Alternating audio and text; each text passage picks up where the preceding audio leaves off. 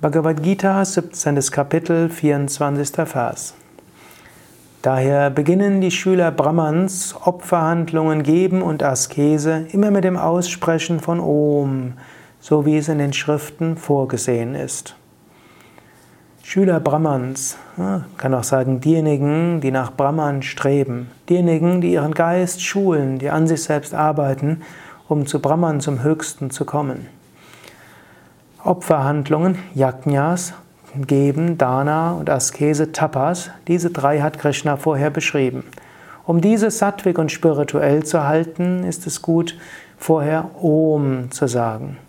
Wer zu Yoga Vidya kommt, wird feststellen, wir beginnen alles mit Om. Die Yogastunde beginnt mit Om, dreimal Om.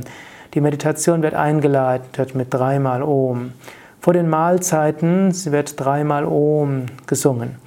Wenn man losfährt mit dem Auto, sagt man erst dreimal Om und dann Om Triambakam. Und so kann man alles beginnen mit Om. Indem man Om sagt, verbindet man alles, was man tut, mit der höchsten Wirklichkeit. Man kann es zu Anfang machen und man kann es zum Abschluss machen.